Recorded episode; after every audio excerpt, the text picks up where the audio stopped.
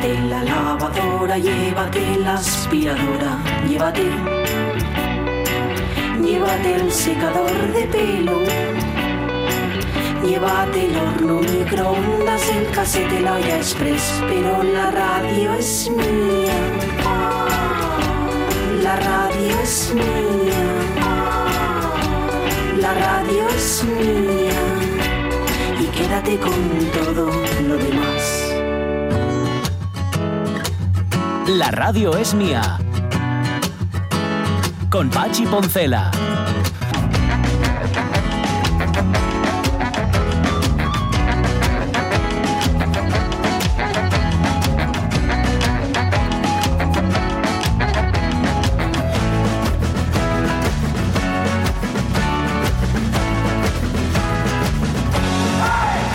Las 12 y 16 minutos de la mañana. es que cuando no sabes qué decir tienes varias opciones en la radio. Una es hacer, bueno, pues. Pero esa queda descartada. Otra es hacer. Eh, que queda descartada también. Y luego tengo la mía que es. que no lo utiliza nadie porque cayó en desuso, fundamentalmente. Mira, eh, sopa de ganso, ¿quiere usted casarse conmigo? Le dejó mucho dinero a su difunto marido. Conteste primero a la segunda pregunta. Y ella contesta, me dejó toda su fortuna. Y él contesta, ¿no ve que estoy intentando decirle la amo? es que lo recupera Lohar, que es de El efecto sopa de ganso. Me encanta esta de Juanjo GL, cuando creo que he tocado fondo, viene alguien y me empuja.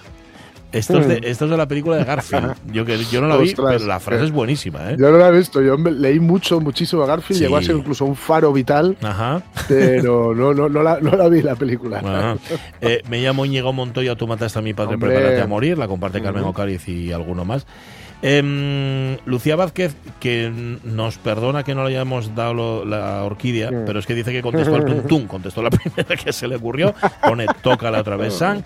Me voy a sacar la chorra, dice Margarita Fabián Huerta, lo cual no lo va a tener fácil, pero lo va a intentar. Eh, Francinca, todos somos contingentes, pero tú eres necesario. Hijo, me respetarás, porque un hombre en la cama es un hombre en la cama. Las dos son de, Amanece que no es poco. Y mira, esta está muy bien. Pablo Coto dice en El puente de los espías, cuando Tom Hanks le dice al espía prisionero, si no le preocupa su situación, que se le ve muy tranquilo. Y el prisionero le responde, ¿serviría de algo preocuparme? Claro. simplemente genial. Gran película, por cierto. Enrique Apilánez. ¡ah! Tarzán, siempre en la selva, claro, sin Jane, pero con Chita, no puede ser de otra manera. Lo demás inventos, dice. Em, en Macabal trae algo de Góngora, que tengo yo cuerpo de Góngora. Eh, Iván de Cazarón, es la pregunta lo que nos impulsa, Neo. Mm. Matrix nos rodea, está por todas partes, incluso ahora en esta misma habitación. Vamos, no trates de golpearme, y golpéame. Y tantas otras de Matrix, dice Iván de Cazarón. Sí. Mira, la de tener y no tener, no tienes que decir ni hacer nada, nada absolutamente, o quizás solo silbar. Sabes cómo silbar, ¿no, Steve? Basta conjuntar los labios y soplar. Sabéis que esta tiene una, una acepción en su original, en su original en inglés, que hizo que eh, subiera mucho la temperatura en los cines. Ajá. Porque lo literal de la frase efectivamente es esto, ¿no? Sabes cómo silbar, ¿no? Sí. Basta conjuntar los labios y soplar pero dice en original en inglés Lauren Bacall, con esa voz de Lauren Bacall que ella tenía, dice eh, eh, You gotta put your lips together and blow. Blow. Bueno, pues ah. blow, blow, aparte de soplar, también es, un, es una forma de referirse al sexo oral. Ajá. bueno, bueno. Con lo cual. Ya, ya, ya, ya. Solo tienes que blow. Claro, solo tienes que. Dice, por si hay niños escuchando, Manuelán Reynoso, el señor Vilambrosa, que es un gentleman, me dijo que viniera a solucionar esto con pacifismo. Así que, A, lo mismo que le digo una cosa, le digo la otra. Y B, se levanta y pone el arma sobre la mesa. Y cuidado, tocándose las partes, que igual te viene la C. Esto es de Eso es. Esto es de Sí, señor. Em, Álvaro Gascón dice que, claro, queda, queda sosa la frase si está mm. escrita. Por ejemplo, de Airbag también, pone Álvaro, va a haber hondonadas de hostias. Y al final, sollozando por teléfono, Marusha, lo dejo. Lo dejo. Esto es muy estresante. Interesante, no, estresante. estresante.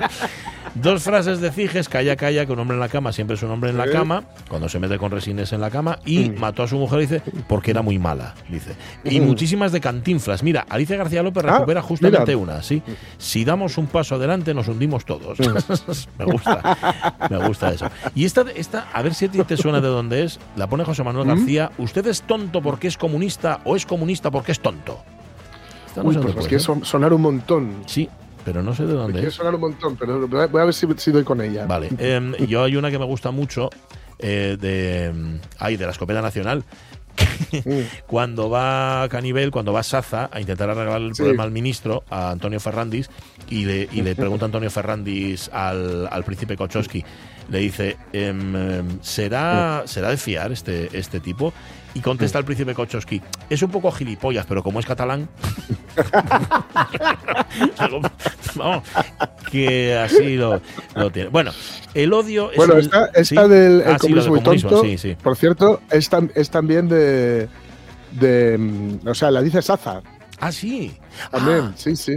Eh, ¿Y dónde, y dónde igual la, La dice dice, Saza también, así que. igual la dicen todos a la Eh, cárcel? Puede ser de todos a la cárcel, ¿eh? igual, no lo sé. José Manuel García, por Sí. favor, dinos de dónde es, que estamos así un poco ahora mismo. Sí, sí. Igual es de que todos por cierto, a la de, cárcel, de, de- de la, de la escopeta nacional, que siempre con, con lo de. ¿Y usted? ¿Y usted en política? dice, no, no, yo apolítico, yo de derechas como mi padre. padre. Sí, sí, sí. Grandísima frase que define, yo creo que Apolítico, apolítico total, yo de derechas como, mi padre. Define un sector amplísimo de población, sí, señor. Sí, sí, sí, Em, por la- general. Sí, la- mira, Ramón Redondo tiene un par de ellas que me encantan. El odio es un lastre, la vida es demasiado corta para estar siempre cabreado. Sí. Esta es de American History X. Y esta, que tantas veces hemos utilizado. Nunca os habéis cruzado con alguien a quien no deberíais haber Sí. Puteado. Ese soy yo. Esa es de Gran Torino. Eso es. Sí. Eh, ¿Es usted un ejemplo para su Estáis tramando, morenos. Sí, es verdad. que tramáis, Moreno? Mira, la cantante Calva Libros nos pone dos. Es usted un ejemplo para su raza, esto es de Scoop, de Woody Allen, y El mundo Mm. se desmorona y tú y yo nos enamoramos. Esta es de Casablanca Hombre, y es un auténtico clásico. Y luego Elena Noval se acuerda de una escena, de la alpargata de Brian. Sí, señor. Sigamos a la... Ah, sí. Eh, sí. Que por cierto, hablando de calabazas, porque ahí también salen, nos ha puesto un mensaje Begoña González que la clásica suya es calabaza.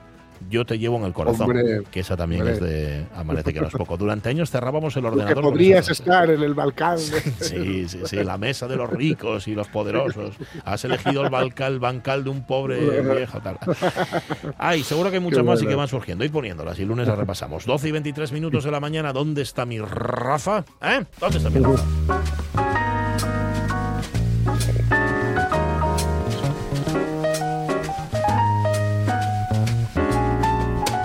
Más que ser un ejemplo para mi raza, prefiero ser un ejemplo para mi Rafa. ¿Cómo está Rafa Testo? Pues Buenos muy días. bien, muy bien, encantado de escuchar tanta frase maravillosa. Sí, señor. ¿Alguna que quieras aportar así que te Yo, suene? es, que, a- es que a lo mejor, hombre, tengo, tengo bastantes que no, que no están por ahí, pero supongo que las habréis sacado. A mí la que sigue siendo la mejor del cine para mí, que es la de, Mm. La de Nobody's Perfect, Sí, nadie es perfecto. Sí, sí, sí, sí. sí, sí, sí. que es como acaba, con faltas y a lo Es loco. un cierre de película Sí. absolutamente magistral. Brutal, Y brutal. ahí, ahí están todos. Y después mirando joder, lo de amenaza, lo de amanece que no es poco, digo, cuerda Buah. mm, Buah. ya no es instauró una nueva forma de, de- de relacionarnos. Sí. Cuerda, que amanece que no es poco, porque son está en, en todas partes, ¿no? Sí. Las frases de cuerda. Y Woody Allen, yo creo que Woody Allen también, También. te pasas un poco, tiene pff, También, también. Mira, hay alguna, hay alguna Sí. Que es traducida, porque claro, las referencias en su mundo no son las mismas que Claro. las nuestras. A mí me gusta la de Le quiero como un hermano, como Caín Abel. Sí. Hombre, sí, y la, de sí. Johnny, y la de Johnny Guitar, la de miénteme y Ah, dime sí, que me quieres. dime, que, dime que has esperado, me has esperado todo este Sí, tiempo. sí. tal, Bueno, sí, de, de- Woody Allen en Annie Hall lo de eh, me declararon en, en- en inútil total en caso de guerra dijeron que solo valdría como prisionero Como prisionero. Bueno, habría me mucho. parece maravilloso Habría mucho sí, más. sí. Bueno, eh, no sé si traías frases de cine o traías otras cosas para No, no, entre otras cosas, libro. primero decir que las ocho semanas se cumplieron con los ocho libros entregados, que falta uno por entregar, Mm. pero bueno, sé Sí. que sé que vendrá por él, los otros siete ya están, y que como se acabó la promoción de Penguin Random, pues me apeteció, digo, mira, mientras dure esta temporada de verano, que no sé hasta cuánto dura. Pues mira, dura, te, te quedan. Bueno, iba a decir que te quedan tres. ¿Qué día es hoy? Dos.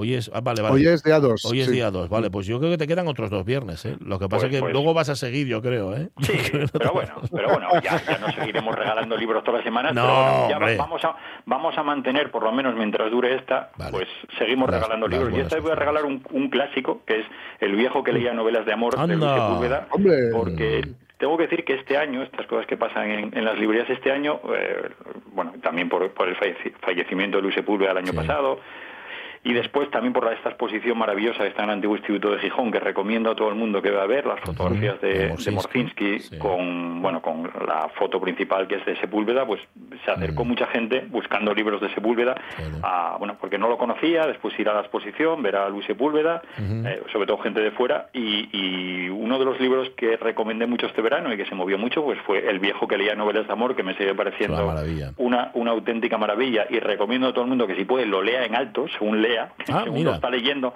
sí, porque es que tiene esa sonoridad tremenda y, y bueno, te lleva a recordar, eh, yo tuve la, verdad es que la generosidad de Sepúlveda siempre fue legendaria, vamos a decirlo, pero venir a, algún club de lectura y hablar de este libro y contar la historia, que nunca sabes muy bien qué es lo que te pasaba siempre con Luis Sepúlveda, si esa historia que él te contaba, como cómo surgió en su cabeza el, el, viejo que leía novelas de amor, pero da igual que todo lo que contara fuera verdad, tú te lo creías a, pies y la historia que contaba sobre él mismo viviendo ahí en, el Amazonas era maravillosa. Estabas ahí 40 minutos escuchando a, Luis con la, con la boca abierta, esa maravilla de la narración oral. contar, lo, que contaba, es verdad que hacer, una entrevista a Luis Sepúlveda era, a, la, Luis, venga, era como abrir, abrir torillos, dale. venga, dale. Procede y tal. Sí, sí, una, una maravilla y algo que después él lo contó una vez una charla en la, en la librería y yo recomiendo a cualquier persona que te viene a decir que está escribiendo un libro y él decía que su última lectura, corrección de un libro era oral. Él se, grababa a sí mismo leyendo y, veía cómo sonaba. Porque mm. que cuando tú lo estás leyendo después el libro, esa sonoridad se, se traduce, mm. aunque no lo leas en voz, en voz alta, se traduce. Y, es, y, es, muy recomendable, y yo creo que muchos escritores sé que, sé que lo hacen también, pero grabarse a sí mismos para ver cómo suena el libro es, es fundamental. Eh, Flaubert no, no, tenía para grabarse, pero salía, eh, salía de su casa y leía en voz alta los, el trabajo del día lo leía en voz alta, en un lugar donde no tuviera ningún ruido, ¿no? Porque vivía cerca de, un bosque y tal, para ver si funcionaba. O sea, esa era la forma en la que él tenía para saber si funcionaba o no. Qué bueno.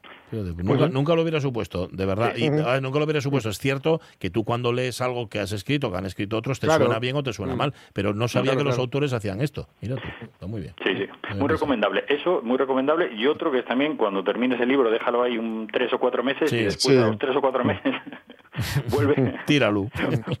eso también puede ser. Pero... Tiene que dormir, tiene que dormir mucho en el cajón. Hay que reposar un poquitín en el cajón y después ya, ya veremos, ya veremos lo que hacemos con él. Y después en la, en la barra libre, pues como la semana pasada hablé del libro de texto, que seguiría hablando, que cada vez lo detesto más. y sigue. Lo pues detestas.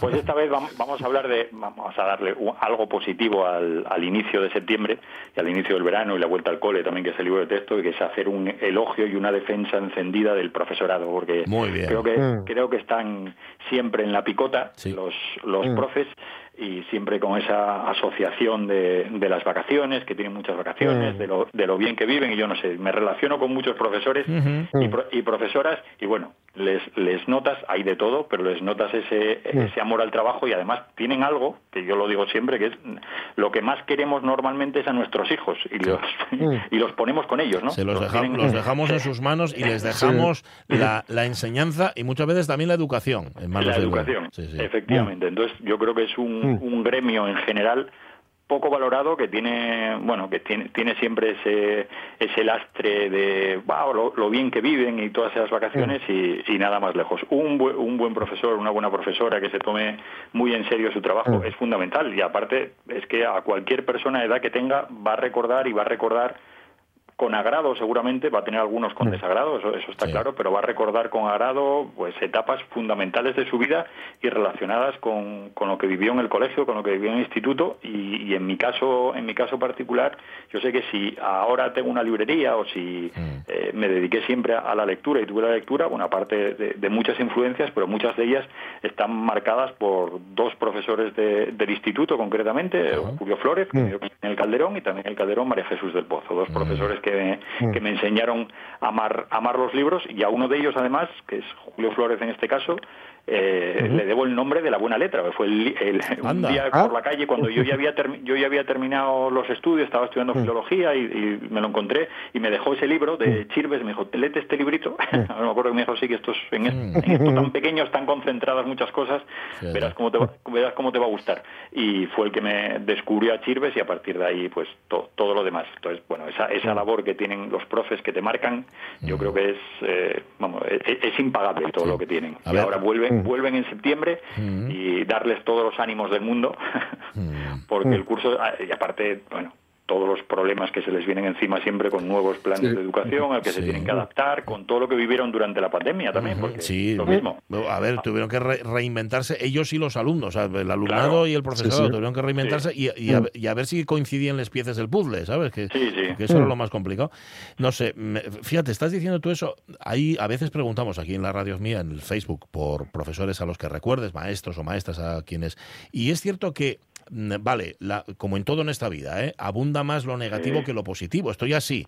Mm. Siempre tienes. Pero claro, eh, cuando preguntas, por, siempre brilla lo positivo. Y dices, jo, a lo mejor mm. solo tuve uno, o solo tuve dos o tres profesores, pero ¿cómo me marcaron? Claro, mm, los otros lo cuentas en plan anecdótico, pues este que iba a zapatillas a clase, el que fumaba, el que daba con cinturón, estas cosas, pero de los que te acuerdas, en efecto, los que te marcaron para bien en la vida. Sí, sí, sí. Sin duda. Y la, y la influencia que tuvieron, que no, no es poca, ¿eh? porque te marca un profesor en muchas cosas, te, te conduce.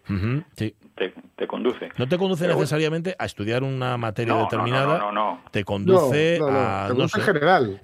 sí, sí, sí, en todo. Y además, es que al final, claro, hablamos de enseñanza y de educación, y al final, quieras que no, son educadores. El ejemplo, la autoridad que tiene un profesor o una profesora, jo, es que eso, eso es indudable, pero no solamente autoridad académica, sino otro tipo de autoridad. El comportamiento de esa persona en clase o fuera de las clases, o cómo, cómo es el trato, yo qué sé eso influye mucho también, no solo que sean muy listos, ¿sabes? Y que sí. muy bien. Sí, sí. Eso ya, vamos a otra frase de peli de Spiderman, dice, un gran poder conlleva una gran responsabilidad. Oh, sí, sí, sí, cierto, mira, mira. Y, mira, ahí el, el, caso de Jorge, su hermano que se jubiló recientemente, pues yo aquí recibe mucha gente de, del Jimena, que es donde da clase, y vamos, una especie de, de Dios. Sí, sí, sí, JJ, que es como le llaman, o como le llamaban los alumnos, bueno, le, llamarán ya los, eh, los exalumnos. Sí, sí, es una. Mm, es verdadero, como, como decíamos antes de Faulner, en una vez que nos poco. verdadera devoción por, por él. Pero claro, porque yo, yo le veo desde dentro. Es mm. decir, eh, para, para, que eso ocurra hay que ver a, a, un, tipo que, que, tenía tal pasión por lo suyo mm.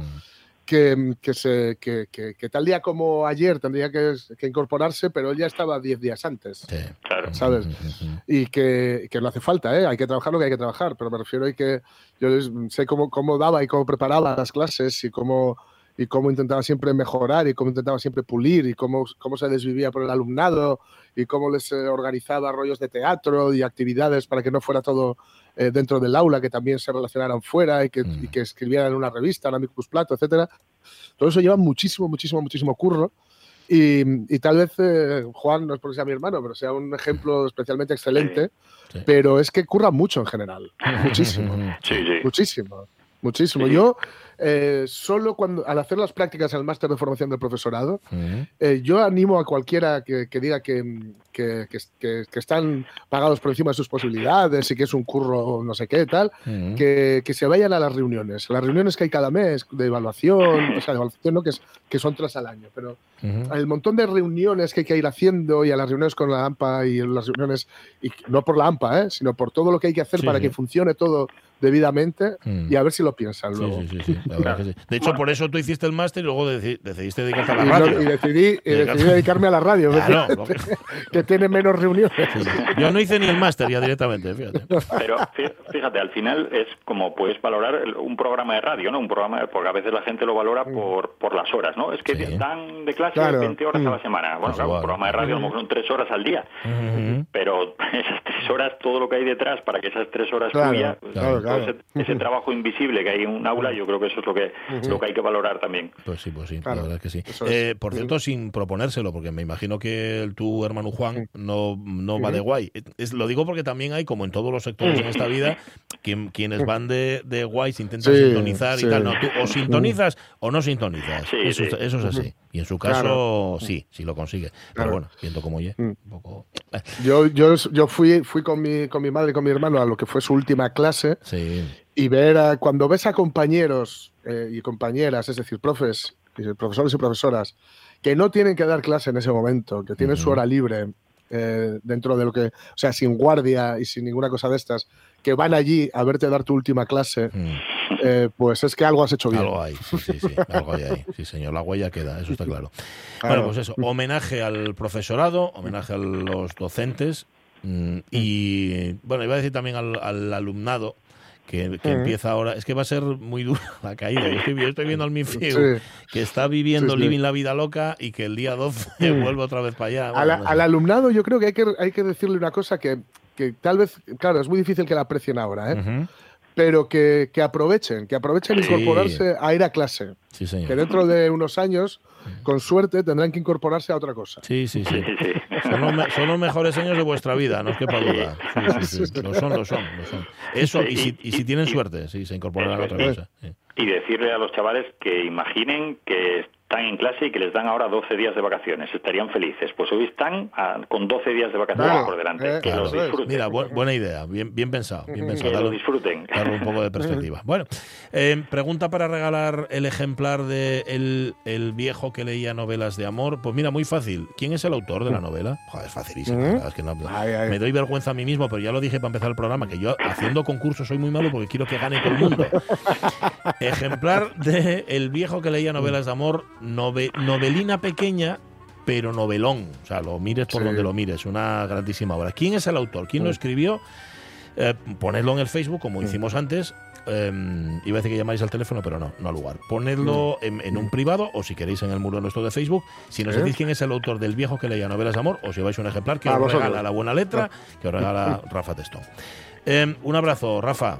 Abrazos. Y para la semana que viene regalamos la buena letra. La, buena letra de Chirves. Vale, vale, vale. perfecto. Va pinti, parado. Viene pinti parado. Ese Abrazos. Hasta luego, Rafa. Adiós. Abrazos. Iba a decir que todo el mundo tiene dos o tres profesores o profesoras que le marcaron. Yo creo que sí, que tres, tres me salen. Me salen. Sí sí, sí, a mí sin duda, ¿eh? sin duda. y, uno, y uno además colabora habitualmente con nosotros, que es, Miguel Mateo. Miguel Ángel Matos. Eh, Ángel, Matos. Ángel Matos. Ángel Matos Miguel Mateos es el marido de una prima.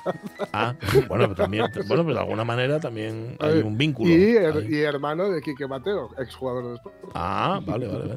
Oye, ponedlo ya, ponedlo ya porque si no me lo llevo yo, ¿eh? Bueno, a ver, yo tengo, lo tengo firmado por el autor, que no voy a decir ah, quién es, porque me lo tienes que decir vos. Sí, sí, sí, lo tengo firmado por él. Y tengo otro que no, o sea, tengo dos ejemplares en casa, pero no, yo no quiero un tercero. El tercero y para quien mm. diga quién es el autor del viejo que leía novelas. Tuve la suerte de que ese autor nos, a dar viniera a dar una especie de clase magistral mm. en, los, en un curso que de, sobre bueno, de escritura que daba nada más y nada menos que Laura Castañón, y que tuve la fortuna de asistir. Y vino el autor y, Carmen Ojea. Nos oh, Carmen, Casi nada, ¿eh? Gómez Ojea, fíjate. Casi nada, Carmen Gómez Ojea. Y madre mía, cómo mm, disfrutamos. Pues sí, que se nos fue Carmen Gómez Ojea, en efecto, a mí me pilló de vacaciones, qué tristeza tan grande, qué grandísima mujer. Yo tuve la suerte de tenerla en tertulia en, la época de la SER durante años. Un huracán, ¿eh? Un huracán, un huracán con una inteligencia, una capacidad, un, sentido del humor, una gracia. De hecho, hay una expresión que yo le robé que mm. cuando hay muchos paisanos juntos, ella dice que hay un, algo así, ¿eh? como que había muchos escrotos. Hay muchos escrotos aquí. Eh, yo, lo, yo lo utilizo mucho, lo del exceso escrotal. hay demasiados escrotos aquí, esos de carne. A, a mí, a mí se, se, me quedó lo que dijo en esa clase que os digo magistral, por así decirlo, Em, que nos comentó que ella era muy gocha para leer. Decía, yo soy muy gocha, leo de todo. Leo de todo. muy gocha para leer. Mira, dice Miguel Martín que a él le pasa lo mismo que a mí, que soy es muy malo cuando hacemos concursos para regalar un libro mm. porque me gustaría que ganase todo el mundo. A mí también me gustaría. bueno, tiene que ganar alguien. Ponedlo ya, no lo pusisteis todavía. ¿Quién escribió El ¿Eh? viejo que leía novelas de amor? Me hacéis el favor. ¿No sabéis quién, quién lo escribió? Búsquenlo en Google, que ya facilísimo. Claro. Seguro que lo sabe, pero no lo puede decir porque si no revienta la pregunta Miguel Trevín. Miguel, ¿qué tal? Buenos días. ¿Qué tal, hermosos? ¿Qué tal? ¿Qué tal? Muy bien. No digas quién escribió Un viejo que leía novelas de amor, que compartisteis camisa y todo. Camisa, camisa, sí señor, sí señor. Eh, si hay alguien por ahí que se acuerde, la contamos esa anécdota. Sí, sí que la contamos, sí ¿Eh? señor. La Sí, señor. contamos. que- Sí, que señor. tene- tenemos una camisa o teníamos una camisa eh, igualita. Eh, eh, artesana, una camisa artesana. Eso es. Además. Una camisa hecha por una artesana de, de los Oscos. Ujú, ¿eh? vale, vale. En el telar. En el telar. En el tela- Oye, voy a ponerte la sintonía, la va a poner Pablo ahora, que ya es muy guapa. Venga. La sintonía que tienes este verano. Sí, Mira, señor. mira. Es muy guapina. De hecho, voy a decirte una cosa. Vamos a guardar, yo creo, esta sintonía ya para el año, ¿eh? O sea, para el curso sí. normal. Sí, sí, sí. Eh, Me gusta Yo mucho. creo que sí, Me porque gusta es muy guapa, sí. Súbela, Paulín, súbela. Súbela sin miedo.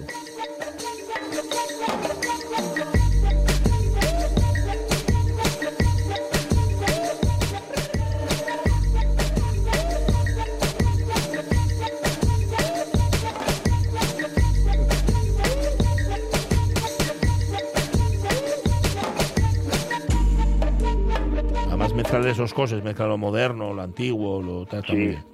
es muy, chulo. Están haciéndolo muy bien estos guajes. Están haciéndolo muy bien gente en Galicia. Ya iremos viéndolo, iremos viéndolo en- por Galicia y por Asturias. ¿eh? Vale, vale, vale. Ahí hay unos grupos, aparte de Estilla, ¿sabes? Que ganó eh, en Lorien. ¿eh? ¿Ah, sí? También anduvo- sí, Ah, estuvo en sabía. Lorien también. Estuvo en Ujú. Lorien también, Bueno. según me contaron. Lorien, ye- lo, lo que tú llames a Lorian, ¿no? Tú eso es. Vale, vale, vale, vale. Oye, espera, que tengo premio. Ganó hoy por segundos Marta Villanueva.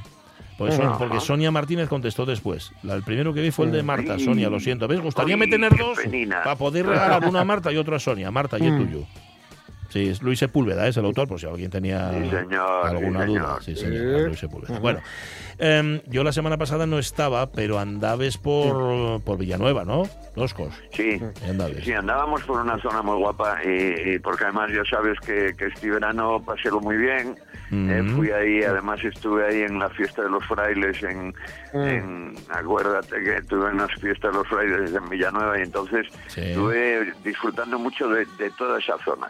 Y entonces, la semana anterior eh, estuvimos hablando un poco de cómo, mm, cómo entra, eh, eh, cómo, se, eh, cómo se cristianiza la zona, ¿eh? Mm. como, como una zona, eh, como una zona muy potente o una zona muy especial para las viejas creencias, ¿eh? para, para las viejas creencias de, de las tribus astures y, y- y en este caso y en esta zona también viejas creencias eh, claramente celtas, ¿eh? una zona tan potente, Sí. cómo, cómo se cristianiza a base de, de- de casi de, de la leyenda fundacional de- del, monasterio de, Villanueva de Oscos, ¿no?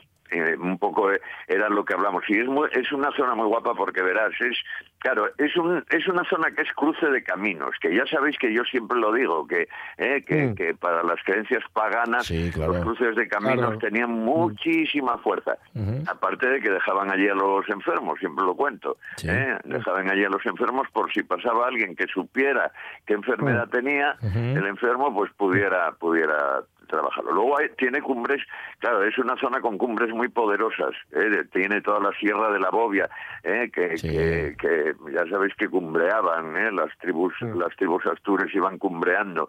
Luego tenemos toda, es una zona de conjuntos tumulares, luego tenía el, el amuleto más importante de celtas y de astures. ¿eh? Ujú. Entonces, claro, mandan unos monjes eremitas unos monjes eremitas para allá, que es una zona, por otro lado, una zona muy inhóspita para Sí. ellos, ¿no?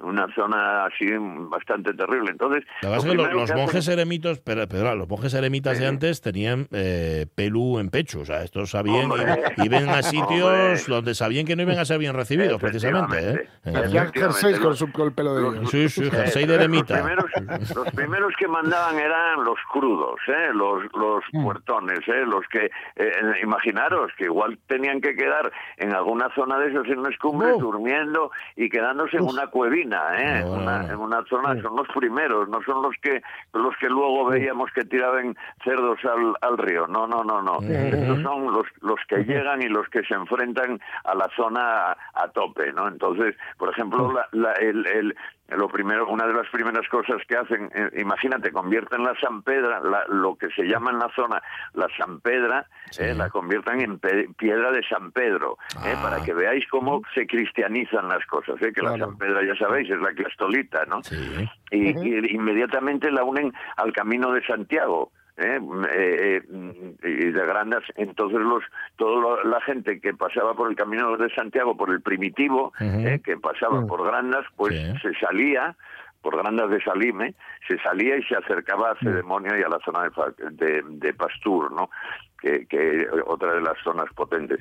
Y entonces luego al final se enfrentan al territorio luchando contra los demonios, contra lo que se llama allí os demos, de las leyendas que, que, unen todas estas cumbres y estas rocas completamente inhóspitas, incluso al río Navia, que es un río muy, muy potente, eh, y entonces ellos eh, escuchan y mm, apuran una leyenda que hay en, en, la zona y que ellos mismos, los mismos monjes, luego un manuscrito del siglo XVII, lo recogen, ¿no? Y los mismos párrocos de la zona, ¿eh? En, sus sermones y tal, hablan, mm, sobre todo en esa zona de ese demonio, hablan como, ¿eh? como los demonios eh, en, las cumbres están gritando, hacen unos mm. ruidos espantosos, hacen unas cosas muy raras y tal, mm. y que la gente la tienen aterrorizada. Y en el mismo río Navia, como del río Navia salen unos gritos y unas cosas, ¿eh? y lo primero que hacen es poner una iglesia, la iglesia de Cedemonio, la famosa leyenda de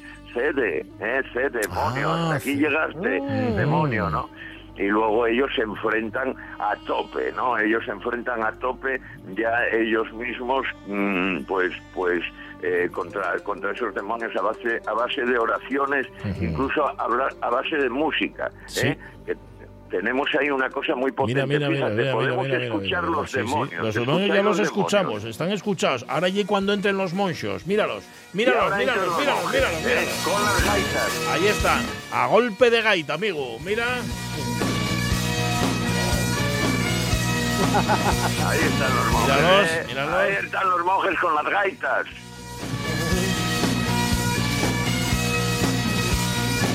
Ahora hacen Smoking the Water con la gaita y, marchen los demonios y, los diablos y... Eso es. Ole, ole, ahí están los monjes enfrentándose. Venga.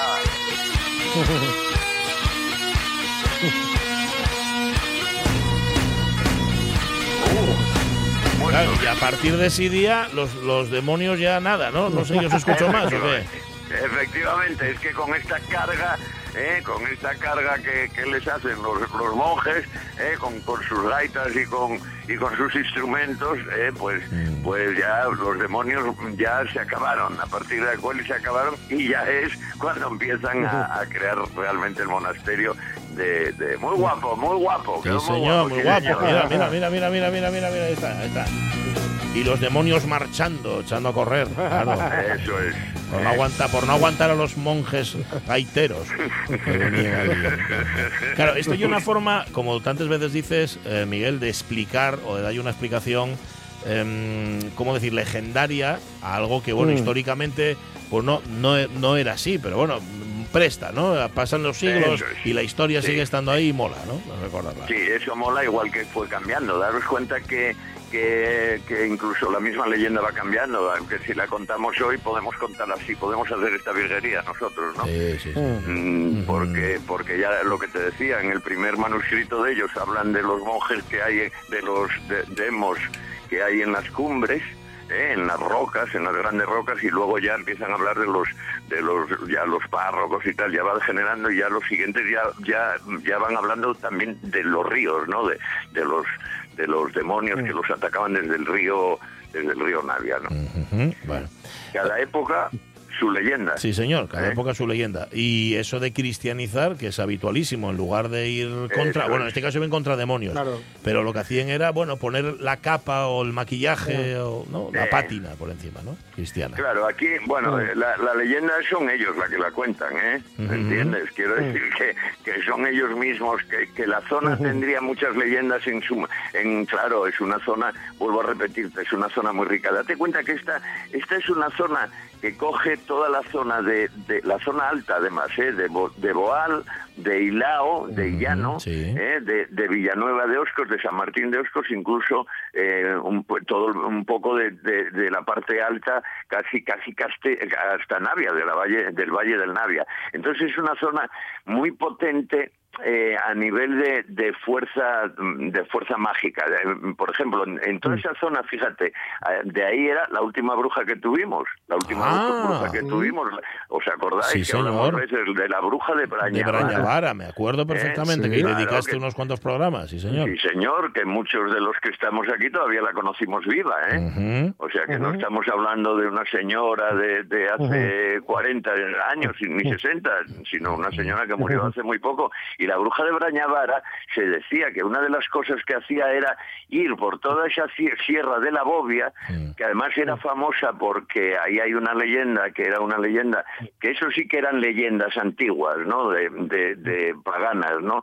Que era una leyenda que hablaba de los, de los ojos de los lobos, ¿eh? que decían que hipnotizaban, que era como fuego. Ah, Entonces tú ibas por la noche y de repente veías unas luces que eran como, como ojos de fuego que te hipnotizaban y en el momento que los mirabas hacia ellos y tal, que ya quedabas, ya, ya estabas en sus manos y ya estabas muerto, ¿no?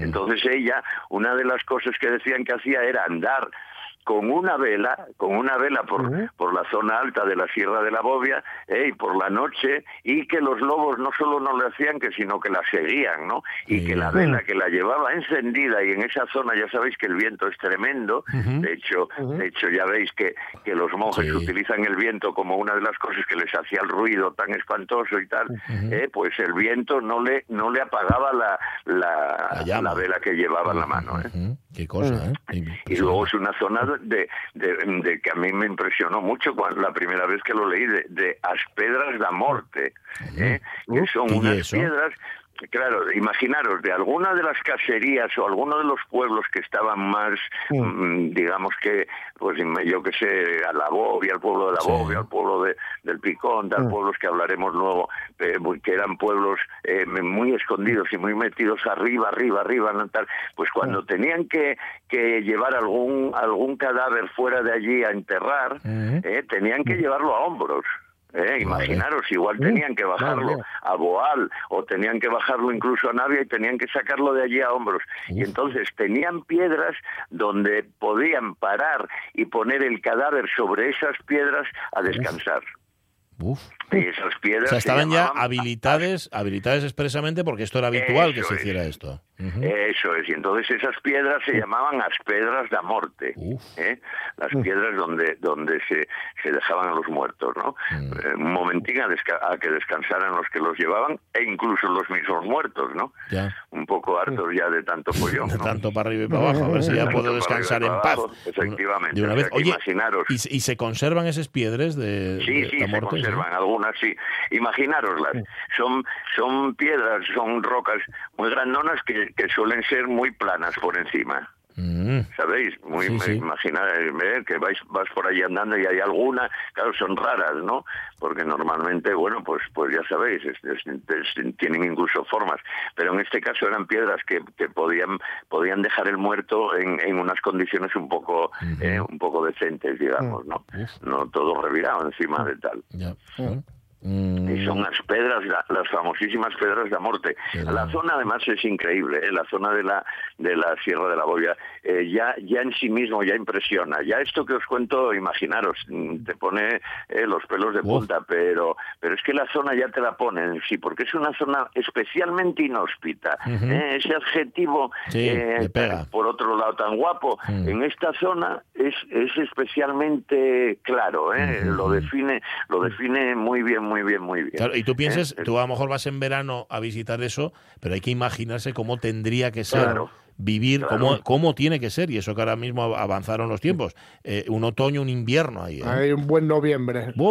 claro, imaginaros el, el, invierno, que es cuando hablan, realmente cuando cuentan de estas leyendas, es lo que tú dices, nunca nadie se las imagina en verano, ¿eh? con el solín y tal. No, no, es, invierno con, con bastante nieve muchas veces, o incluso esa, esa, esa zona llena de, de niebla. ¿eh?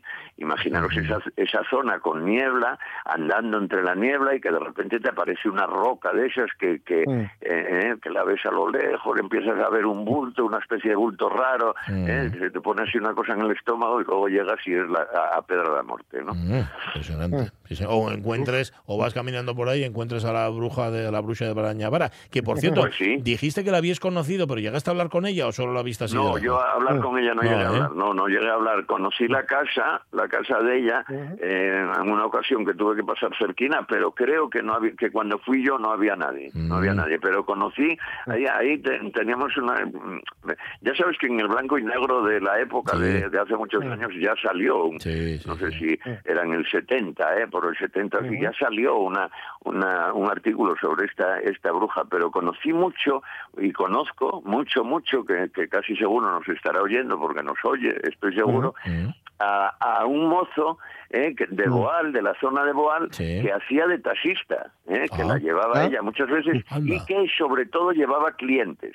Mm. ¿eh? Mm. Llevaba muchos clientes, con lo cual sabía mucho, me contó muchas historias de gente que iba a verla ¿eh? y de gente que luego mm. los llevaba hasta allí porque, bueno, Brañavara era un sitio también inhóspito. ¿eh? Estamos hablando de un pueblo de esta zona, ¿eh? ¿no? Ella no vivía, no era como las brujas, por ejemplo, de la zona de Castropol, que tuvo mucha fama. Hubo dos o tres brujas que incluso salieron en alguno de los artículos por ahí, si, si se revisa un poco, de las, de las brujas de Asturias casi las mm. más potentes están en esta zona y, y las brujas de Castropol, pero ya eran unas brujas que vivían en unas casas, eh, vivían en Castropol, al lado de la carretera, la gente, aunque venían desde Galicia y desde y desde varias partes de Asturias, bueno, pero ya era otra historia, ¿no? Esta, la bruja de Brañavara había que ir a verla allí, ¿eh?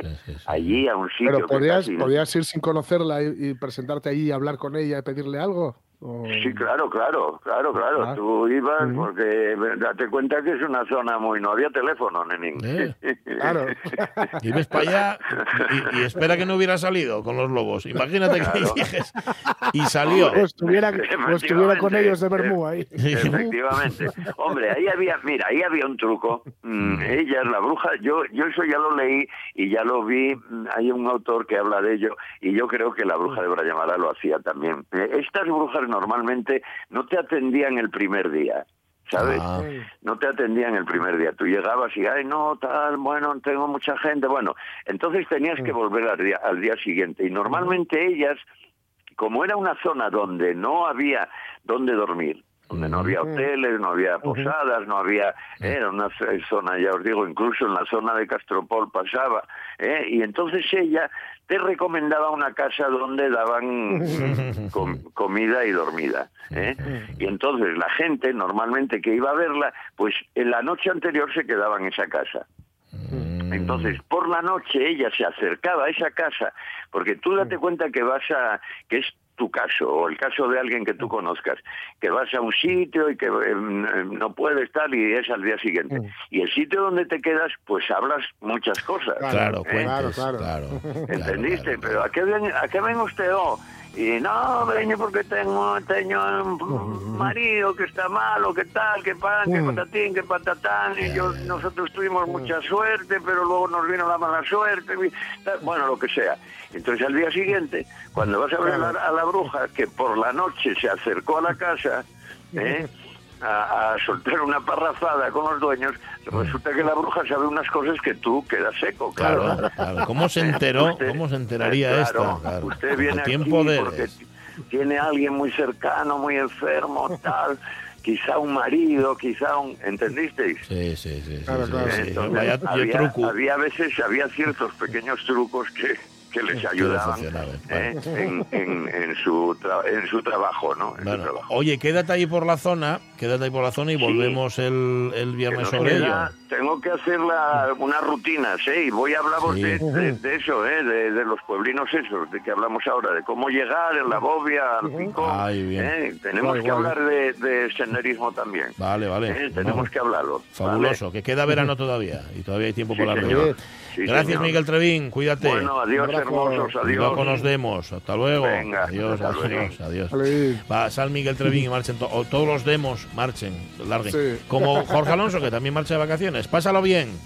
Bribón, disfruta y, y, relájate mucho. De vuestra parte. Pues sí, nosotros volvemos el lunes, estaremos aquí en la radio mía a partir de las 10. Ahora les noticias, sed felices.